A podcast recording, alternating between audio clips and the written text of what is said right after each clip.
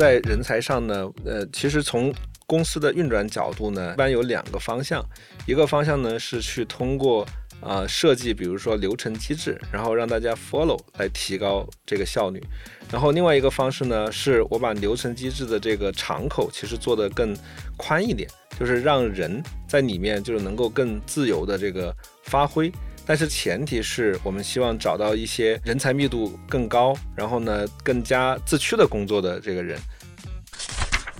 其实是整个营造的是一种偏善意假设的这个氛围。呃，因为流程管理的那个非常严呢，其实有可能是偏恶意假设，就是把各种行为吧，就是控制在源头。但是呢，我放松这些流程呢，不代表我不管你，而是说创造一个善意假设的这个环境。这个环境下呢，那大家互相去激发这个善意，没有人比如说在里面去钻空子。然后呢，那么长期来讲，它就是一个把很多效率流程能够省下来、提升效率的方式。然后团队再大之后呢？就开始出现了一个矩阵。那理论上呢，我们肯定会遇到很多历史上没有预见到的这个新的这个问题要解决。当这些问题要解决的时候呢，我们刚才说的这个矩阵呢，其实就已经制成了一张由部门分工，呃和或者说叫组织分工和这个流程设计的一张网。当出现这个一些新的问题落到这个网上的。网眼儿的时候，本质就有两种解法。一种解法是，哎，我把这张网补上，我设计一个流程或者设计一个分工，cover 掉它。假设我们不断的去织这张网，大家可以想象，就这张网会越来越密，越来越密，直到可能密不透风。其实它就失去了这个活力。那另外一个选择是什么呢？其实就是用核心的这个文化罩在这张网上，我们把它叫做文化是一朵云。欢迎收听飞书旗下的组织进化论。这是一档专注于职场话题和企业管理的播客节目。我们邀请有干货、有故事的嘉宾来分享对于未来工作和管理方式的洞察。希望思维的碰撞可以激发出新的思考，让我们的工作更高效、更愉悦。嗨，大家好，我是小北。今天在正式开始录制前呢，我先来说一个事儿。最近几期节目呢，我看到很多老听众还是会在评论区问之前的主持人扎乐去哪儿了。今天呢，也在这里再回应一下这个事儿。扎乐呢，因为去飞书海外市场，短期内呢就无法再主持节目了。我也再介绍一下我自己，我是主持进化论的制作人小北。那对于老听众来说呢，其实大家之前听的节目。也都是由我来制作播出的。同时呢，我也一直在寻找新的合适的主持人。那非常开心，今天就引入了一位新的主持人华裔。他其实也参加过第五十九期节目的录制，所以听过这期节目的听众可能已经对他有一些认识。那也还是请你再跟大家打个招呼，并且啊介绍一下自己吧。好嘞。Hello，大家好，我是 Echo 华裔，很开心在这样的一个平台跟大家相聚。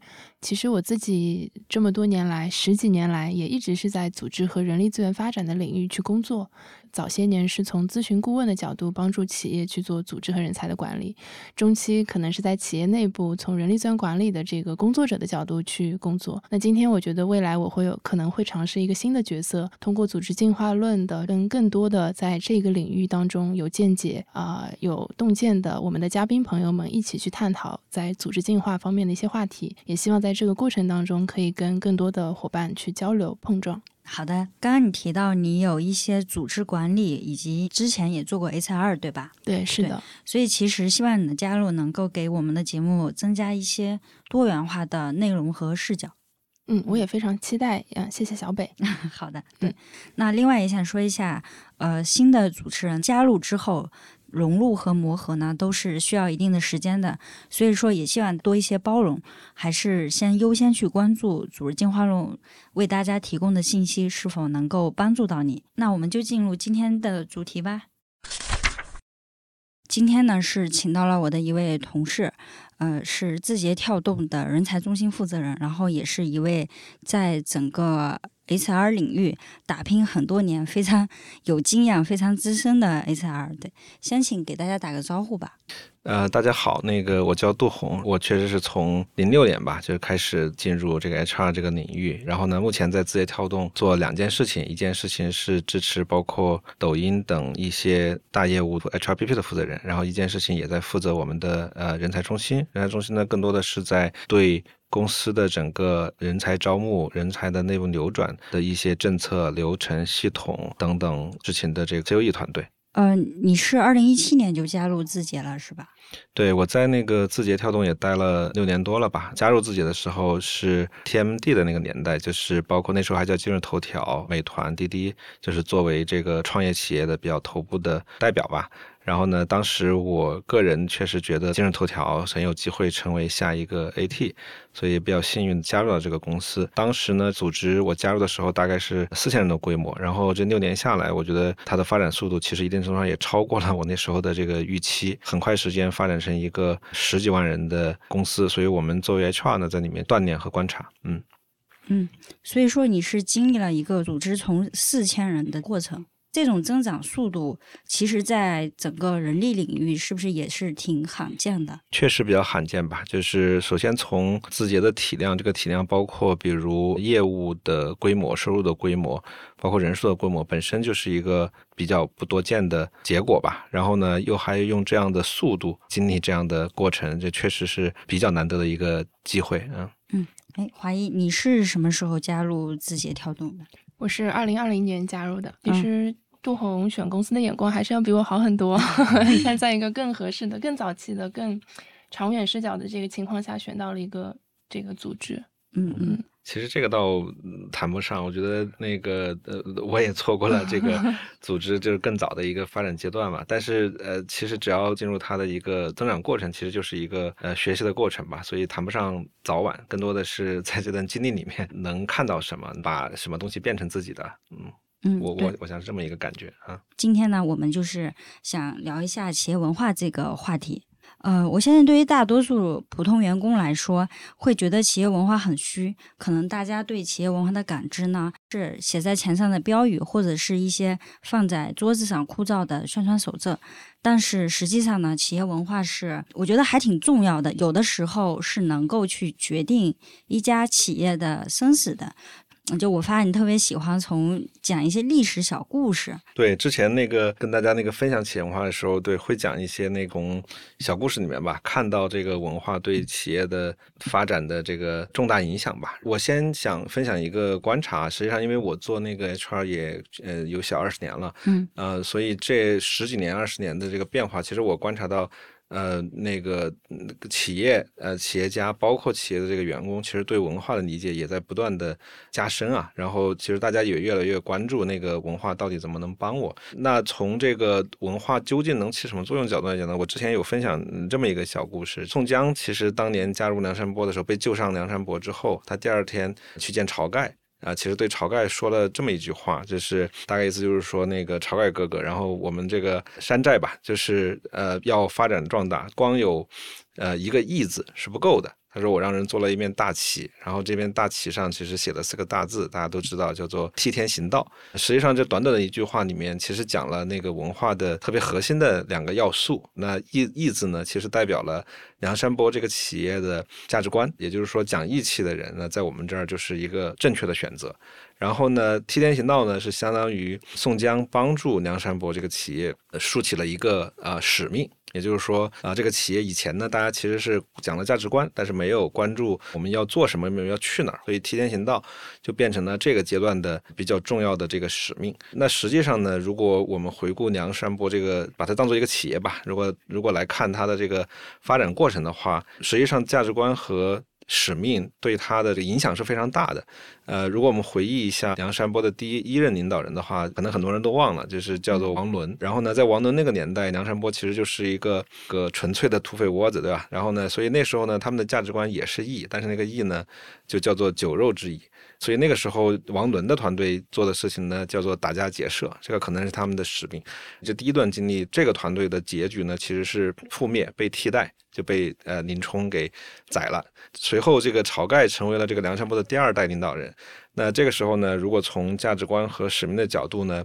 呃，价值观还叫义，但是这时候把义的这个价值观拔高了一些啊，变成了这个呃兄弟之义，就是不光是吃吃饭喝酒，对吧？大家还要非常强的这个兄弟义气。那这个时候呢，也提出了一个。呃，没有做成旗子，但是提出了一个口号是“劫富济贫”，啊，那劫富济贫呢，这个使命就会比打家劫舍可能要更正义高大一些。那这个时候是梁山泊的这个开始壮大的一个阶段。再到第三个阶段呢，实际上是呃宋江竖起来这面大旗之后，他的价值观和使命也发生了变化，那使命就变成了替天行道，就会更高更远大。那义的这个价值观呢，在这个时候就变成了家国之义，因为替天行道嘛，呃，那这个义的那个格局就更高了一些，所以这就相当于这个第三个阶段的梁山泊就变成了最鼎盛的时期啊。然后用现在的话讲，可能宋江的团队和这个方腊的这个团队，当时就变成了两支这个上市公司。但是后来又发生了一件很重要的事情，发生了这个招安。那招安呢，实际上就意味着梁山泊这个企业的价值观和使命再次发生了变化。那义呢，其实这个时候这个理解就发生了很大的分歧。有一些人是同意招安的，或者说有一些人是盲从宋江，有一些人是非常的反感甚至反对。啊，这时候价值观就分崩离析了。然后。对应的使命呢，其实也变了，因为虽然旗子上写的叫替天行道，但是因为你招安了嘛，所以我加了一个字儿叫做替天子行道，所以这种情况下，这个上市公司最后就分崩离析，然后就破灭了。所以从这四段经历可以看到，价值观和使命就是这种文化吧，对一个企业的影响其实是非常非常重大的。嗯嗯，就是不同的价值观、不同的使命，导致了完全不同的结局。呃，对，影响非常大，而且有的时候呢，就是表面的价值观是一样的，比如说刚才四个阶段可能都用一个“义”字能够概括，但是呢，因为它的内容发生了变化，其实同样会产生巨大的影响。嗯嗯，对，这边可能想交流一下，因为其实文化是一个比较大的概念嘛。然后在刚刚我们的这个故事里面，其实我们听到了两个非常重要的元素，就是价值观跟使命。想说除了这两个以外，会觉得还有其他的在文化这个大体系之下的非常重要的一些元素吗？嗯，画的那个元素其实可以总结为比较多的不同的解读方式，但是使命和价值观，第一呢，我个人觉得可能是特别特别重要的，因为使命一般来讲，它决定了你的这个整个团队、整个组织的一个共识的远景，一直走下去的一个目标，团队就目标是一致的。而价值观呢，它其实是决定了这个你做事方式的对错，就是在这个组织里面怎么样做事或者做什么事是对的。做什么事是错的，所以呢，他们意味着呃能让整个团队不走偏，尤其是在很多这个所谓的政策流程不能覆盖的情况之下，需要呃每一个个体自己去做判断的情况之下，那使命和价值观是特别重要的牵引。那除此之外呢，呃一般情况下，我自己个人认为啊，就是还有两个元素吧，也比较重要，一般我们称之为叫做愿景。愿景跟使命比较呢，就是愿景是一个更。具象，然后更短期可实现的一个目标，那它其实意味着是说使命我可以探索一辈子，但是呢，我在相对短期一点，比如说呃三年，呃五年，那我希望这个组织变成什么样，给大家一个更具象的目标。啊，那这也是比较常见的一个元素。另外呢，在有的组织里面，可能大家会把价值观再落地到一些这个行为方式。啊，或者行为准则，呃，这一些呢，对于一部分团队来讲，就是可能是更具象的一个指导线，就能够让大家更好的遵从吧。啊，所以我觉得很多不同方式的，但是可能使命价值观特别重要，然后愿景还有包括一些行为准则是比较常见的，就是能够帮企业把文化落地成更具象的目标和行为的方法。嗯嗯。对，所以我觉得很多人确实不老听使命、愿景、价值观，但是确实很多人分不清楚这些都是啥。所以我刚才听下来总结来说，就是使命是说这个企业、这个组织它要去往哪里。然后价值观是说我们怎么去，然后愿景是说那我们短期之内有一个怎么样的规划，行为准则是更加呃具化到日常工作中的一个具体的指导方向。总体我是比较认可这个总结方法的，嗯，我们在内部也会用类似的方法解读吧，嗯，对细节上呢，其实，在不同的人或者不同的组织略有差别，但是大方向是呃认可的啊。对，也会有一些流派，他对使命跟愿景的区别会定义成使命是更加利他的。愿景是更加利己的，就是愿景是我想要具体达到的一个，比如说业务的成果或等等。但其实使命是更长远、更利他、更外向的一个出发点的东西。嗯，对。刚，刚才我们讲了两有趣的历史小故事，那现在我们拉回到现代，呃，你在之前的工作经历中，其实也是经历了一个因为企业文化成功而让企业获得更好发展的故事，对吧？对，嗯呃，我自己的工作经历，我在二零零六年到二零一四年吧，就是在当时中最大的汽车垂垂类网站嘛，汽车之家那个工作，呃，所以也是经历了这个公司就是从很小，然后一直到最终在美美股上市的这个一个过程吧。那这个过程呢，我事后的那个总结，我觉得这个公司的成功的一半儿甚至一半儿多是来自于呃企业文化的，是因为当时在二零零五年、零六年左右，这个有大量的这个汽车网站就是开始涌现，因为因为那个时候消费者吧。对买车的这个需求就是普遍变得很旺盛，所以大家对车的那个信息的需求也很旺盛。那理想呢，作为一个汽车之家的创始人，然后也是一个汽车的一个呃很痴迷的用户，他自己也是观察到说，那时候的很多汽车网站呃比较商业化，就是不够从用户的真实需求出发啊、所以呢，他决定自己呃利用。办 IT 网站的经验吧，就是来办了这个汽车的这个网站，呃，取名叫汽车之家。那呃，我当时的经历了很长时间，我的一个非常重要的感受是，汽车之家之所以很快就是变变成这个头部的第一名的这个汽车网站，非常非常重要的原因是把用户至上的这个文化吧，就是打造到了极致。呃，事实上，那个所有做互联网的公司，就是非常多的公司会讲说自己要用户至上，啊、但是我观察到，并不是所有的公司真正落实的很好。但是我的感觉是，汽车之家就是真正把这件事情啊、做到了极致。能否举个小例子，就是它怎么是真正的用户至上，然后又什么样其实并没有真正的在以用户为中心？嗯呃，当时这个例子还挺多的。呃，我印象最深刻的，首先讲一个那创立之初吧，就一个比较小但是很经典，我们经常在汽车家内部就是跟编辑和员工交流的一个例子，就是那那个时候很多汽车网站开始写这个汽车的测评，当时的测评的写法。本身就是一个怎么让用户站在用户立场上，让他更容易理解的一个过程。那举个例子，比如说，大部分的汽车中间都会有一个呃杯架，那有一种写法是，哎，这个杯架的直径是十厘米，这这个写法非常专业啊，因为那个呃数据非常非常的精准。但是呢，如果大家是这个汽车用户，大家可以想象一下，你去理解这个十厘米的时候，会觉得非常准确或者方便吗？其实没有那么方便。所以当时汽车家要求说，那编辑如站在用户的立场上怎么写呢？就是说，哎，我中间有一个杯架，这个杯架呢，如果放一听可乐，它就会晃啊；如果放一听脉动，它就正好被卡住了。那表面上它不是一个非常非常精准的描述，但是实际上，如果你作为一个用户，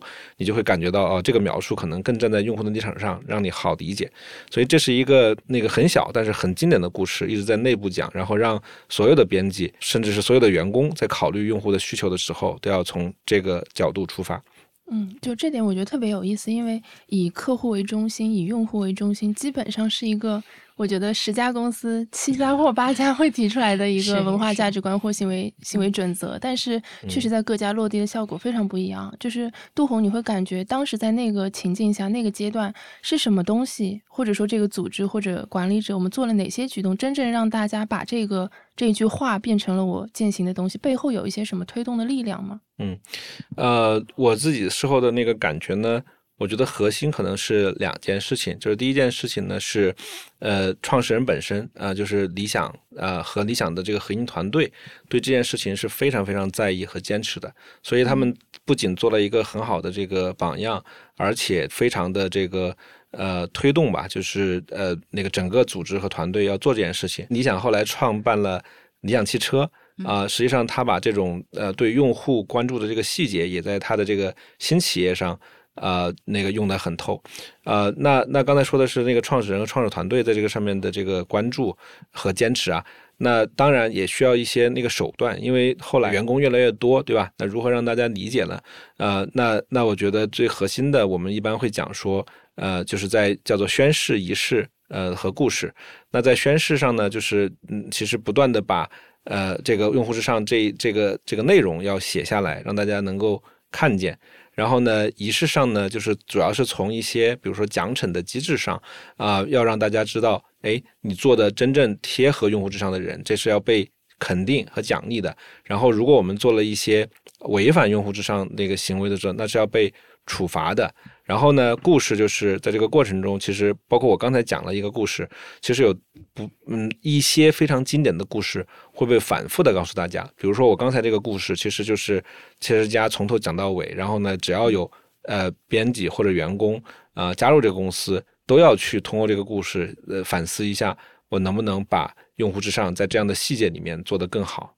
嗯嗯，是的，所以感觉其实故事和场景化的这种生动的案例，对于员工去理解和践行这一个企业文化还是非常非常重要的。对，就相比我刚开头提到的一些呃宣传语呀、一些手册呀，嗯，对，就是是有很好的宣传作用的。是嗯，对我可以再呃讲两个小故事，就大家可能也很有体感。那其中有一个小故事呢，可能是在二零一一年或者二零一二年，因为那个时候那个车展，就包括现在，其实车展的那个呃重呃关注度还非常的高。而且大家如果有印象的话呢，每年车展的时候，各大汽车网站或者说媒体自媒体，嗯、会有一个关注点是车模，呃，美女车模。对对，原因是因为那个美女车模，呃，是很吸睛，呃，很吸流量的。那在汽车家呢，我们的这个价值观用户至上，其中有一条是说，那谁是我们的用户？我们会认为真正想买车的人是我们的用户。所以在一一年或者一二年的那个车展的时候，汽车之家做了一个很重要的决定，就是在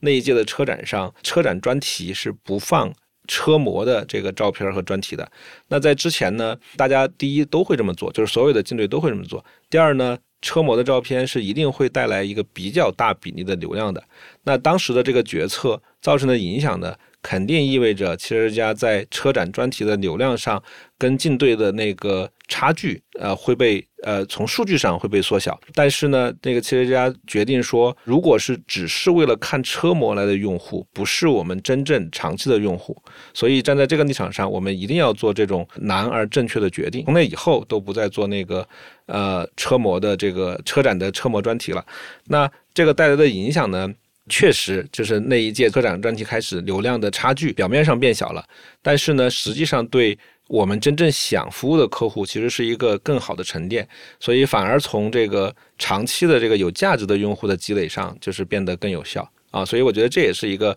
呃非常经典的，在做很难但是正确的选择去实践这个文化的很好的故事和案例。嗯。就是光听故事，我都能知道这是一个什么样行业的企业，在什么样的阶段所发生的故事。我觉得这种力故事的力量就非常 powerful。但就早些年我做咨询公司的时候，我们有些时候企业在做文化，他会刻意的去营造一些讲文化小故事和讲好人好事的那种场景，但是那些故事可能就是一种比较泛泛的和比较为了说好人好事而说好人好事的，那可能对于员工的影响力和长期的这种沉淀效果就不会这么好。我个人是特别特别重视呃那个好故事的力量的，因为我有时候会讲说，比如说如果你想宣扬一个谦让的文化，嗯，那你跟大家讲一千遍谦让，一万遍谦让，其实不如跟大家讲一个孔融让梨。对呃对这个故事流传了几千年。对，所以所以很多时候，我觉得那个比如说企业的一些评奖，它其实本身就应该转化成一个足够好讲出来就能理解的这个故事。所以呢，有的时候那个从评选这个一些文化价值的这个好好人好事的角度，呃，一定要一定要想到就是这个故事足不足够经典。所以故事多其实没有那么有效，但是呢，嗯一个非常经典的，能够用三年五年甚至更长时间让大家。马上 get 到这个真实的文化导向的这个故事非常非常重要。所以说，对于企业来说，呃，宣传企业文文化更多用这种真实有力量的故事，而不是用这个写在墙上的标语。那其实我觉得，对于个人来说，我也是有启发的。就是我怎么去看这个企业的真实的企业文化是什么？我不会再听他的嗯宣传语，我不会再看他写在墙上的标语是什么。嗯我可能更多的会从日常的故事、日常的工作感受中来去验证它到底是不是像他说的是用户至上还是怎么样。是是不是？呃，他们有一个传嗯好笑的，就说法，说你看一个公司的企业文化怎么样，嗯你就去看，当他们来了一个新人的时候，大家是怎么帮新人融入的。你就去看，当 leader 提拔了一个可能业绩平平，其他人都不是这么幸福的员工的时候，大家是怎么应对的？在这些有冲突、有张力的事件上，真实发生的事情，它本质背后就是一种文化。我想说一句，就是我觉得更准确的讲呢，应该是呃，无论是这个呃宣誓的内容，呃真实的事件、故事本身，还有我们的一些这种呃奖惩的行为，其实他们是一个比较立体的手段啊、所以呢，实际上他们都会有一定的效果，而且是比较全面的成为一个立体的手段的话，会更有用。但是我非常认同是说，呃，事实和故事在这里面起到的作用是非常非常大的。呃，很大程度上，最终的支撑是要靠事实行为和这些事实行为能长期能够流传的有价值的故事。最近一段时间我过得有点不堪，刚结束了持续的加班，昨天晚。上喝酒到太晚，闹钟响了一万次才敢爬起来，浑浑噩噩发呆的早餐。挤上了车班，地铁就在八点半，忙碌的人群你追我赶，戴上耳机什么都不管，一个疯狂的念头让我不想继续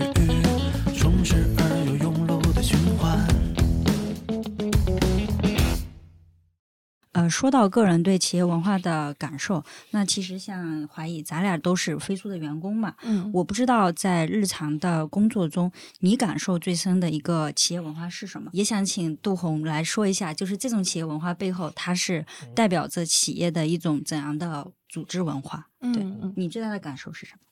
嗯，因为飞书是一个 to B 业务，然后我们嗯经常要各种出差啊，或者是去客户那儿。我当时第一个最大的感触是说，诶，这家公司的出差居然都不审批，是，嗯，然后我们的这个不考勤、不打卡，就整个它这一个系列对于人才的日常的一些管理，其实还是蛮特别的。嗯然后包括在我们日常工作当中，其实我们的同学也有非常资深的行业的大拿，也有相对比较呃新鲜的一些血液的加入，但是我们沟通当中也都不叫您啊、然后我们都是嗯直呼其名的这种沟通方式，这个其实是日常上的一些感受。嗯啊、还有一个就是，我发现我们的工牌序号是混乱的，就不是说你是第一个来的，你就是一号员工、二号，然后多少号，就全部是混乱的。这个也是为了是随机数。对这个也是为了让大家不以你来公司的资深程度、你的先后顺序来看这个人是怎样。对，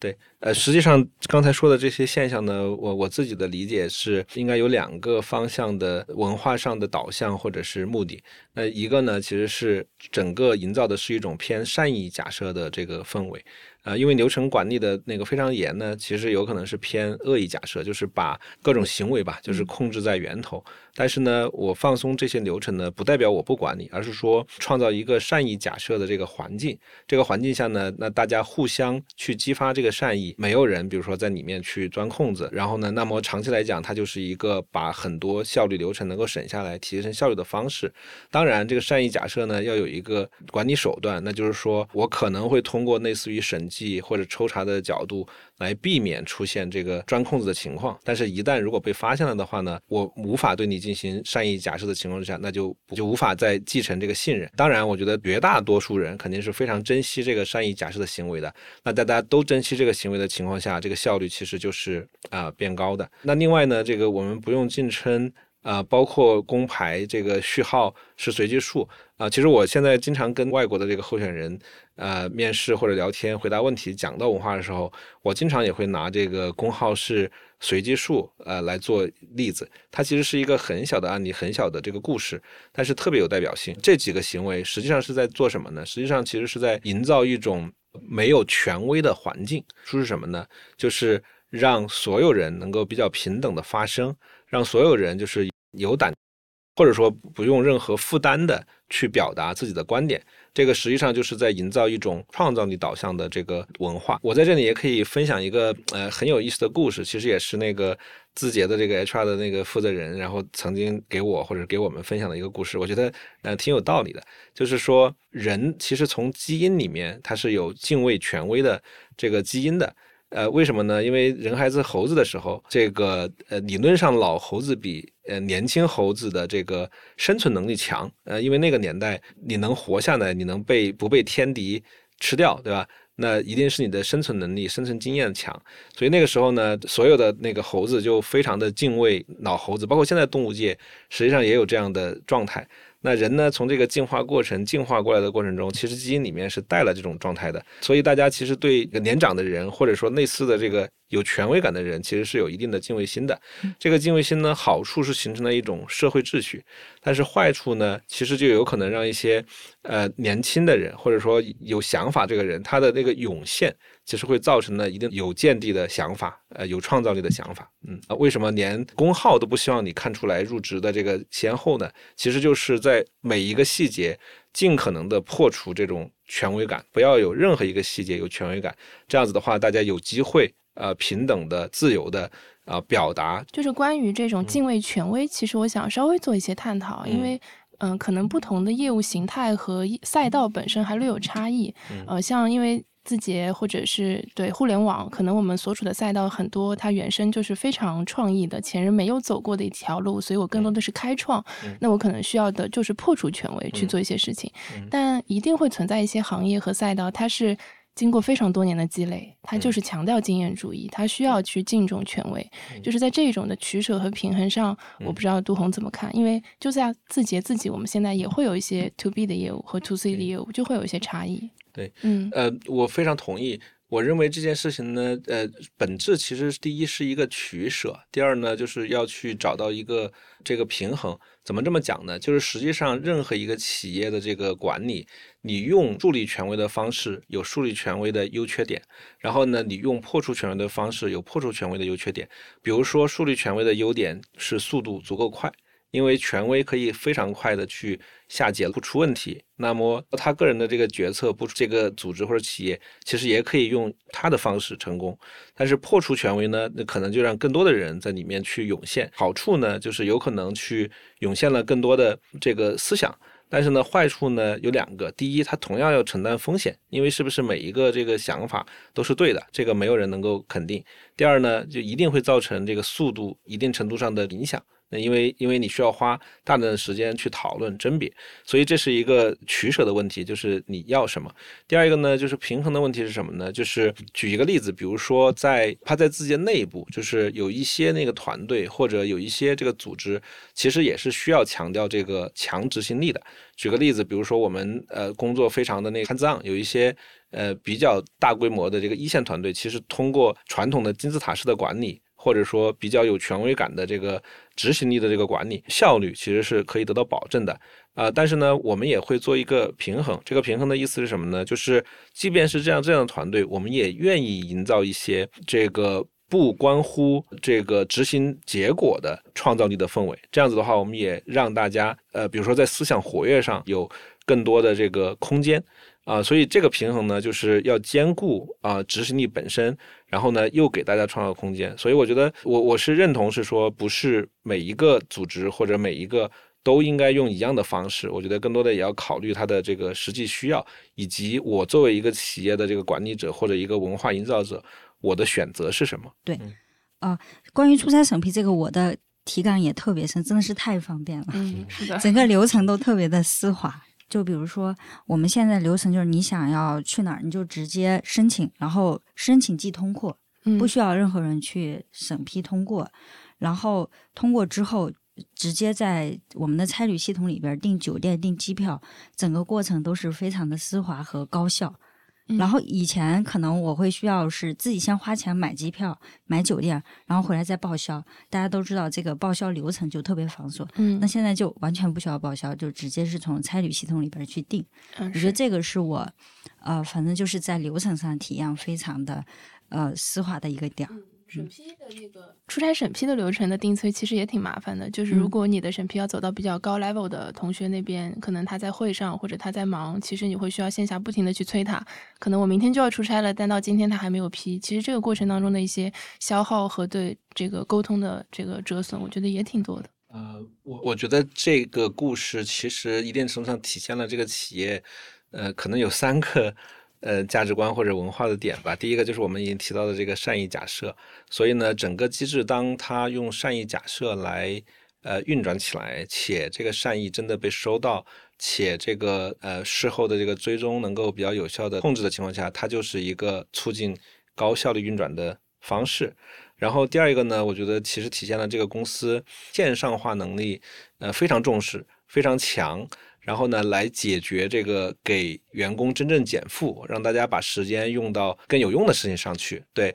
其实飞书这个产品本身就是我们这个理念的实践的结果。然后呢，在这个实践的同时呢，我觉得又体现了我们还有一条这个。价值观吧，就就叫做追求极致。我在追求极致里面，我印象特别深刻的一件事情是，比如我们的这个内内网的这个工具，比如在万网环境下上企业内网是需要这个登录工具的。呃，我在过去很多年在其他的企业用这种登录工具都特别特别的麻烦，就是特别容易出状况。我来字节刚开始的时候。呃，这个工具也不是特别好用，但是后来就是那个通过自己的研发力量吧，就是生产了这个飞联。那这个飞联的这个这个产品呢，就是变成了一个非常丝滑的，就是你点一下，然后什么都不用管啊，然后呢就能够在内网的这个连接，这个非常非常的有效的这么一个结果。那这个实际上就是我们在每一个细节上真的是很追求极致。所以，所以我觉得这个故事虽然不大啊，但是呢，从善意假设。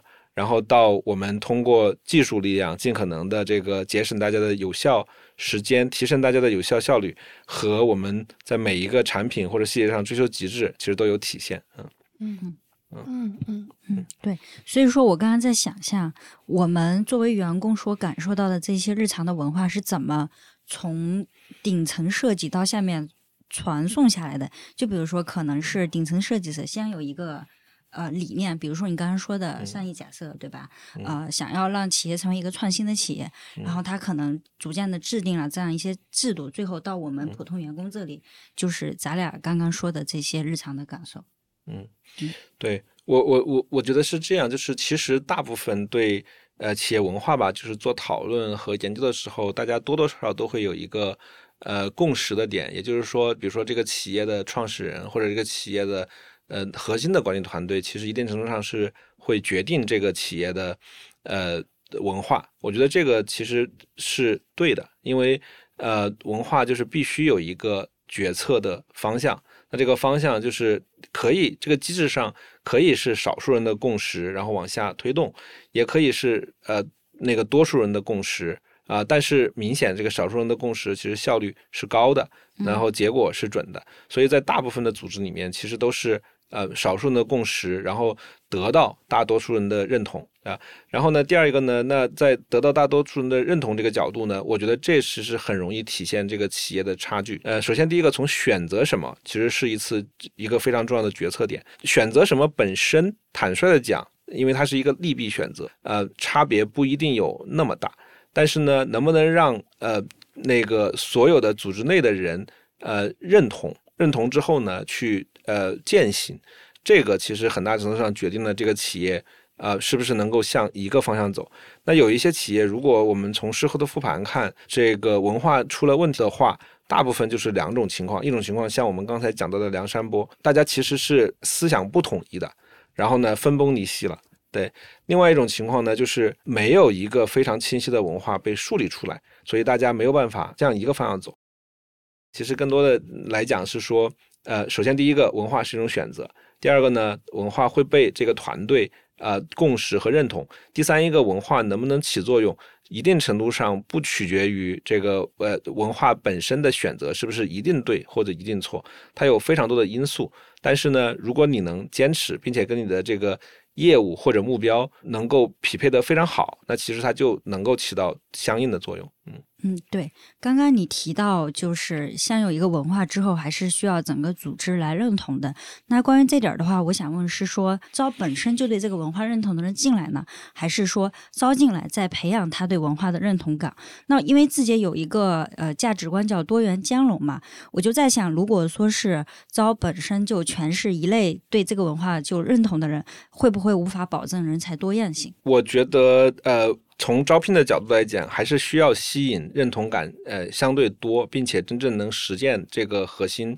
呃文化的人。我觉得原因有两点。第一点呢，呃，因为我们刚才提到那个使命价值观是最重要的这个元素，所以呢，价值观其实是这个企业判断对错的这个核心的点。价值观呢，不太可能面面俱到，它是这个企业最重视的几个政务判断标准。我觉得所谓的招文化认同的人。主要是对这几个核心的政务判断标准认同的人。比如说，举个例子，呃，这个企业呃比较讲究平等的交流，比较讲究谦逊好学。如果你招了这个明显违背呃这几条的这个价值判断的人，那他一定会在团队里面造成比较大的影响，因为相当于他在用不同的方式。挑战我们日常的这个交流沟通机制，所以这个是招呃文化认同的人，或者说让人文化认同的人、文化践行一致的人走到一起。那它跟多元兼容呢？我觉得不矛盾，因为多元兼容呢，一般情况下是指在核心的政务判断一致的情况之下，我们需要更多不同背景的人，并且理解其他的这个不同的这个这个这个这个文化现象。那这个是叫做兼容，但是这个兼容它是有一条这个红线的，呃，这个红线就是核心的政务判断标准，嗯。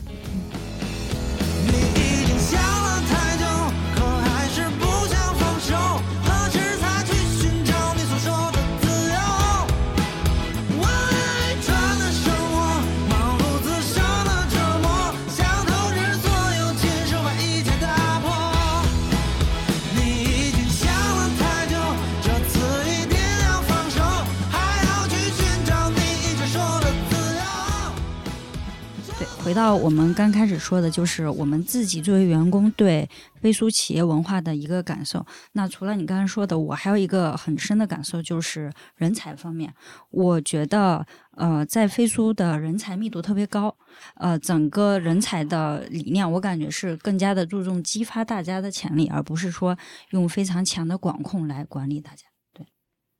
我不知道这个背后是代表着怎样一种人才的文化和理念。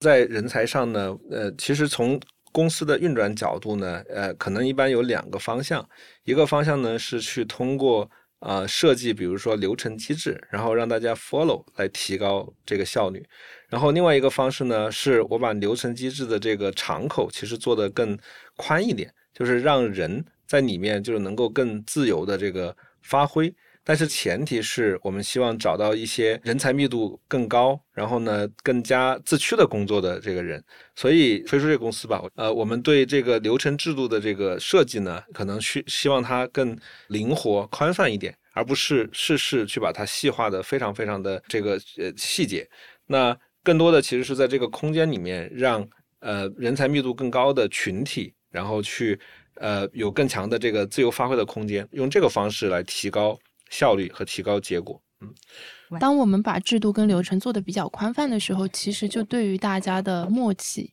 大家的所谓的共同的处事的方式的要求，其实就会更高。所以这个其实我觉得反向也去 echo 到了我们刚刚讲的，就是为什么我们对于所谓的共同的行事方式会有这么高的一个要求，是相辅相成的。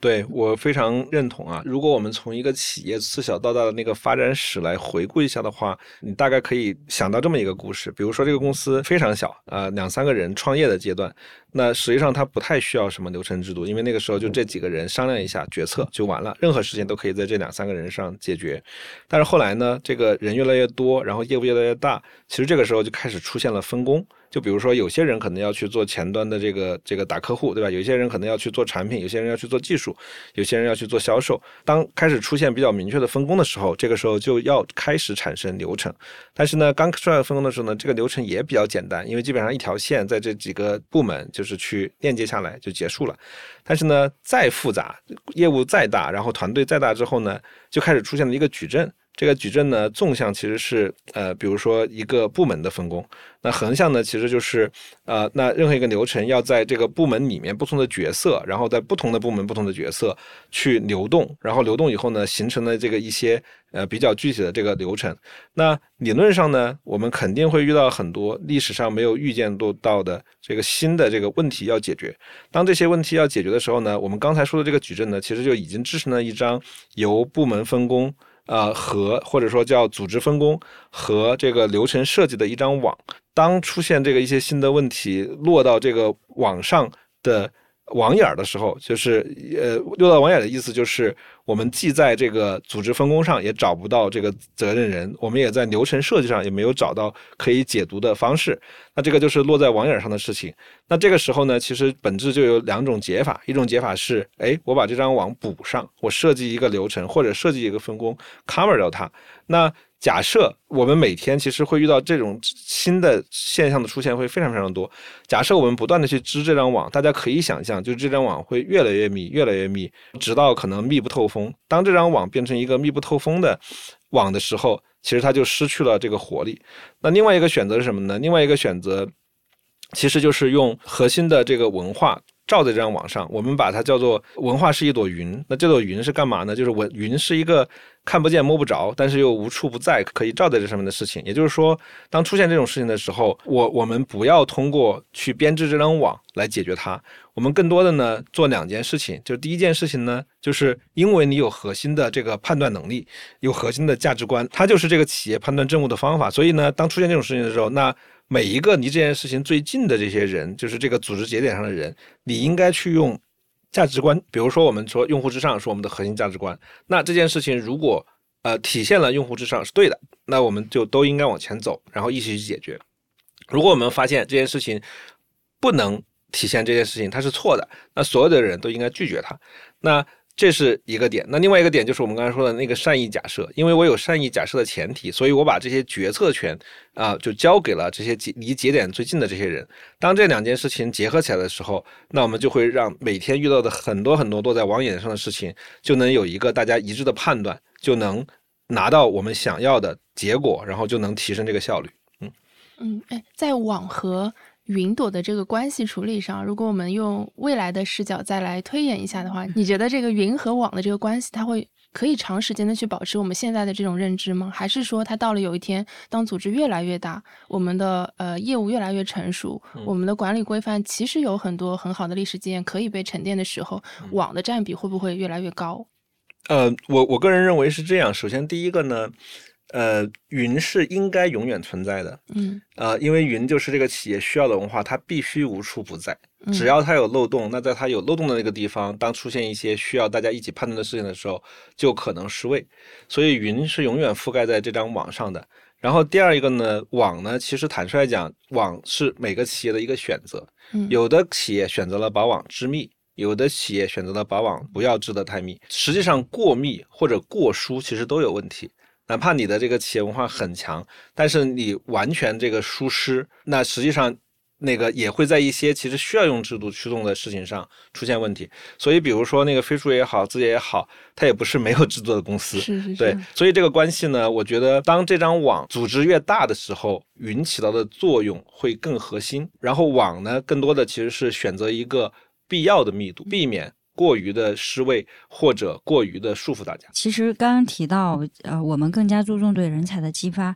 那其实我也感受到，比如说从信息透明的角度，确实是给到人才非常大的透明度。我的一些具体的感受吧，我们在日常的沟通中，经常是优先群聊而不是私聊。比如说你有一个什么事儿，你入一个群之后，你可以查看这个群的上下文，就你对这个信息是能够充分了解的。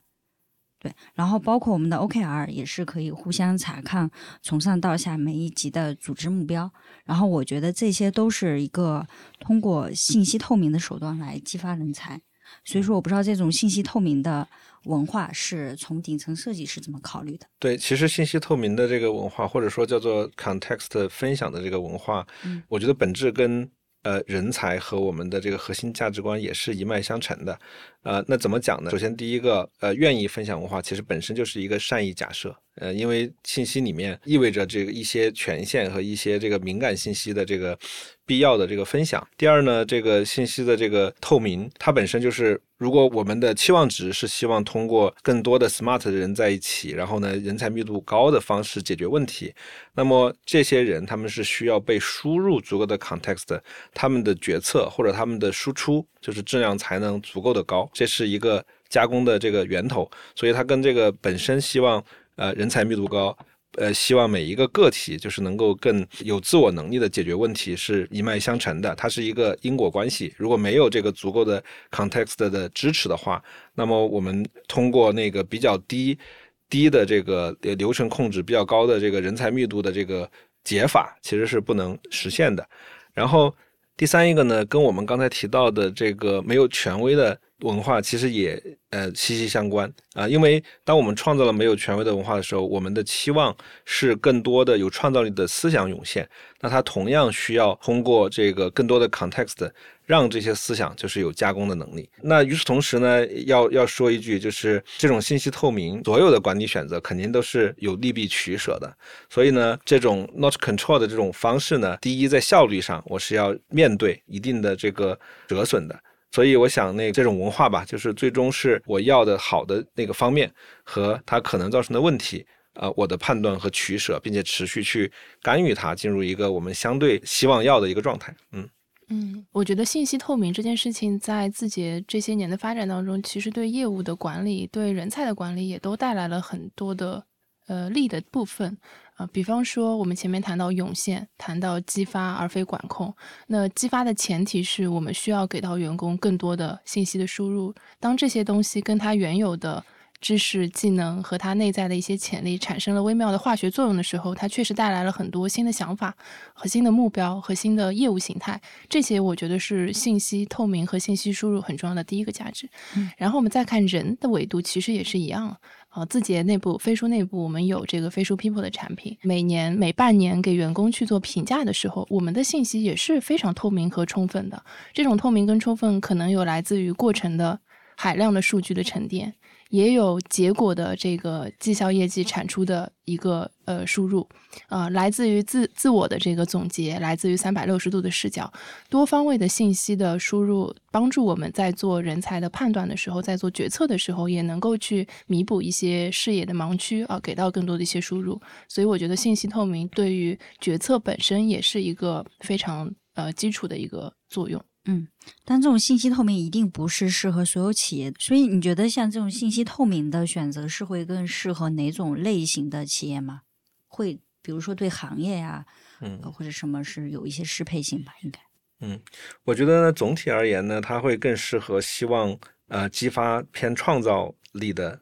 呃这个企业或者组织，呃，因为那个创造力它的这个呃信息是它的一个。非常重要的加工元素，但是如果是非常执行力导向的这个企业呢，呃，实际上因为只讲执行嘛，那它这个信息对他来讲指令和快更重要啊，所以这是一个大原则啊。但是呢，就像我前面也提到的，就是即便是在执行力的企业，呃，如果你希望这个你的员工就是能够涌现想法，那我觉得适当的这个呃信息的这个透明，其实无论是从企业的这个氛围，还是从本身就是创给他们一些创造的机会，我觉得是有帮助的。所以我觉得，呃，一是呃大面上有一个选择，另外一个呢，在必要的情况下增加这个信息透明的比例。我觉得总体来讲，在现在的管理制度上是大家比较认同的一个方向。嗯嗯，对。所以说，其实呃，在字节有句话叫“像打造产品一样打造组织”，这句话的意思就是说，字节一直以来有两种产品，像一种就是像抖音啊。头条这些我们大家都熟知的 C 端产品，另外一个产品就是组织这个产品，所以其实像飞书是这款组织产品的一个工具化的呈现。是，嗯，它的背后其实会承载我们对于组织这个产品的一些思考。我们融入在飞书里，当然到时至今日，其实我们更多的已经想要从更泛化的、更宽泛的行业和更多优秀企业当中，继续去吸取一些优秀的关于组织这个产品打造的方式，再迭代到我们的飞书产品里。所以发展到现在，就不仅仅是承载着我们自己的一些管理经验，也承载了一些别的行业的管理实践。一定的，一定的，嗯。所以它的产品的普适性会越来越高。嗯，我觉得我们是在往这个方向在努力。我们可以稍微总结一下，就是呃，企业文化对整个企业发展的意义大概是什么？呃，我觉得企业文化就像我前面提到的那个网和云的关系一样，所以。云和使命其实更多的是牵引大家有一致的目标，能非常整齐的向一个方向跑，这是企业的一个基本效率。那更重要的是要秉承共同的做事方式，也就是我们说的价值观，是一条判断政务的这个红线。那只有大家就是有共同的判断政务的核心的标准，其实才能降低这个合作的成本，才能降低一些不必要的消耗啊，这样的保证这个企业的效率。回到企业为什么存在的本质上来说，那其实呃，当企业内部的合作成本它小于市场的交易成本的时候，这个公司的存在才有意义。然后当企业的合作成本大于市场交易，成本的时候，这个公司其实是可以被市场替代的。所以说，通过企业文化，让大家就是秉承一个共同的做事方式，也是降低企业内的合作成本，然后保证这个企业在市场上竞争力的一个方式。嗯嗯嗯。哎，其实对于个体的意义，我觉得也是非常大的。就比如说，我觉得好的文化，就像你刚才说，从上一假设出发的文化，确实是能够激发更多个人成长的潜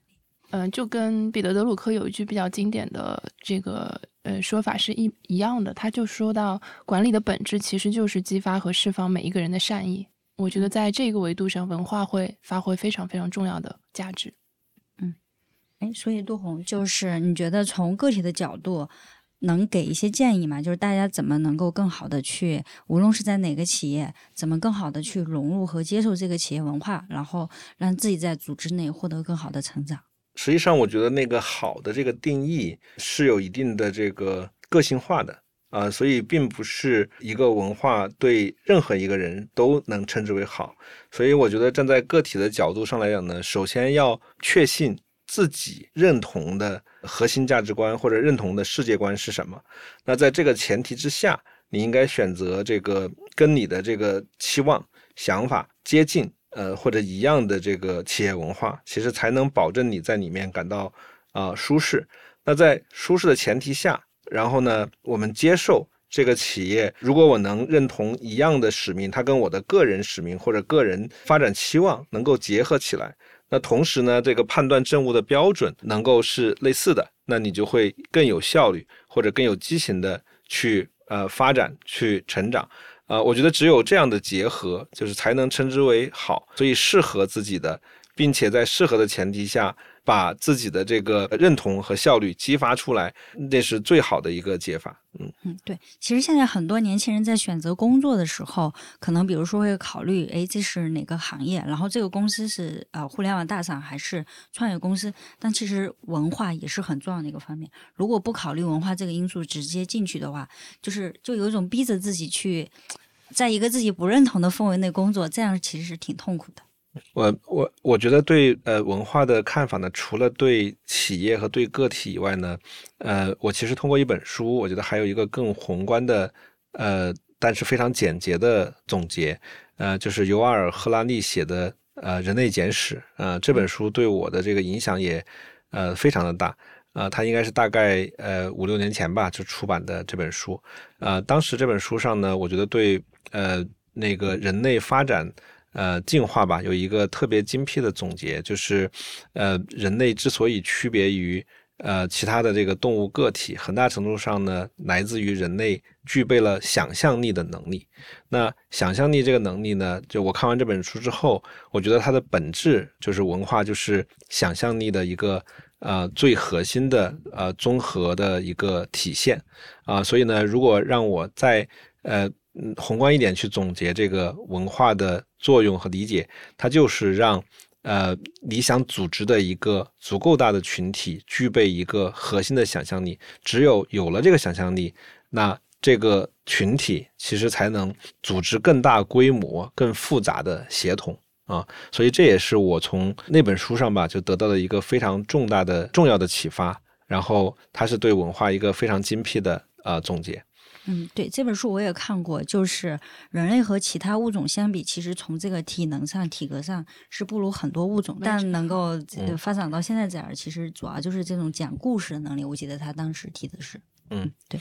对，就能够成为食物链的顶端，核心就是靠的呃讲故事，但讲故事的背后就是呃用故事让大家凝聚同样的想象力。好的，那今天就是也谢谢杜红，嗯，谢谢杜红，好，谢谢大家，嗯，拜拜，拜拜。